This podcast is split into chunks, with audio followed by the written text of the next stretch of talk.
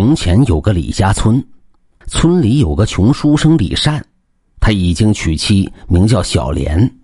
这天，小莲偶感风寒，李善进城去给小莲抓药，碰到熟人，硬拉他喝酒，推脱不过，二人喝了一场，竟然有些小醉。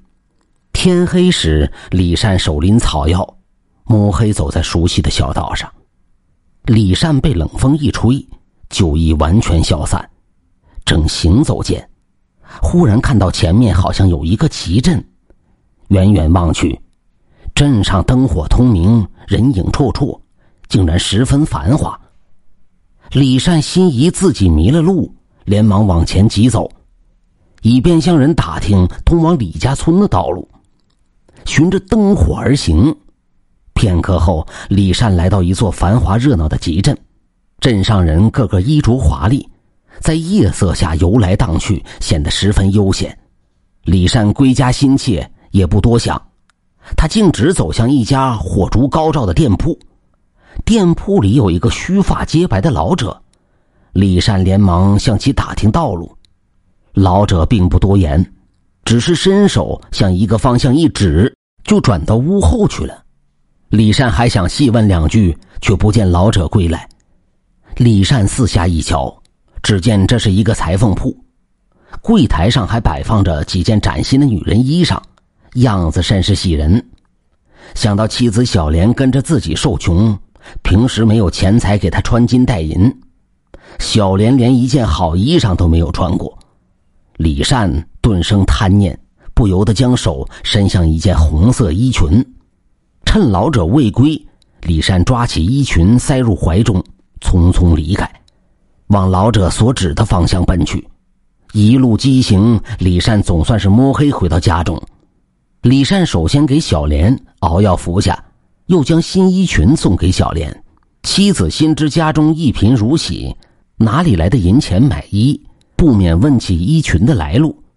李善做贼心虚，谎称跟人赌钱赢了银子。路过集市时，见衣裙好看，顺便给妻子买了回来。小莲不疑有假，高兴的收下。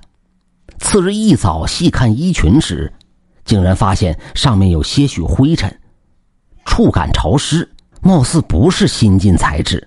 又想到此乃丈夫一片心意，无论好赖都不能苛责。李善一早出门会友，小莲见天气甚好。当下便欢喜的将红衣裙拿到院中坛陈晾晒。上午，村里一个孤寡老太突然生病，在家中呻吟不止。有相熟的村民前来告知，小莲素来心善，经常照顾老太。闻之后，慌忙丢下家里的活计，跑去照顾老太。李善有一个邻居王大富，平常以打猎为生，家中挂满宰杀剥掉的狐狸皮。王大富的老婆牛氏，平时帮丈夫宰杀剥皮，凶悍刁蛮，无人敢惹。牛氏闲来无事，来小莲家串门，敲门时无人应答，他趴在门缝一看，只见院中晾晒着一件红色的衣裙，颜色甚是鲜艳，不由心中一动，四顾无人，翻墙而入，将衣裙塞入怀中盗走。回到家中。牛氏将红衣裙穿上一试，竟然十分合身，当下便舍不得脱下了，一整天都穿在身上。再说小莲，她在老太家里喂水喂药，忙了一阵子以后，刘老太总算病好，小莲这才放心的回家。进门一看，院子里晒的新衣裙却是丢了。下午，李善回家，听妻子说衣裙丢失。二人都有些黯然，但是小莲心善，不想丈夫因此自责，忙劝慰李善道：“必定是我没有这个福气，如今被人偷就偷了，不碍事的。”李善本就心虚，如今见偷来的衣裙又被人偷去，反倒释然了。再说牛氏，回家穿上偷来的衣裙以后，频繁照镜，自觉甚好，喜的是眉开眼笑。下午，王大富打猎归来，见妻子牛氏身穿新衣裙，也觉得颜色鲜艳，竟然和山林里出没的红狐狸毛发很像。牛氏做贼心虚，也不说是偷来的，只说是白日里从集镇上所买。当天傍晚，牛氏忽然尖声喊叫，衣服竟越来越紧，以致难以脱下。任牛大富如何帮他撕扯，都难以摆脱桎梏。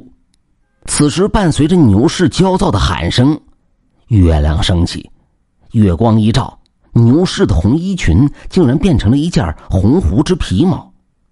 牛氏被狐狸皮紧紧包裹，变成了一个人头狐狸身子的怪物。牛氏受惊，尖利嚎叫，已经不是人声，叫喊声引来村民围观。村民们纷纷议论，皆道这是牛大富杀狐狸的报应。李善和小莲隐没在人群中，备受惊吓，完全不知狐狸皮是那件红衣裙所变。王大富杀狐甚多，也是惧怕狐仙复仇。面对嚎叫的牛氏，不禁拿起菜刀，一刀砍向狐狸身子的怪物。牛氏惨叫一声，人头滚落在地，身子也变回了人身。众人受惊，纷纷捂头逃窜。次日，王大富因为杀妻被官府抓捕下狱，任他如何辩称牛氏是狐狸精所变。无人肯信，不久遭官府砍头身亡。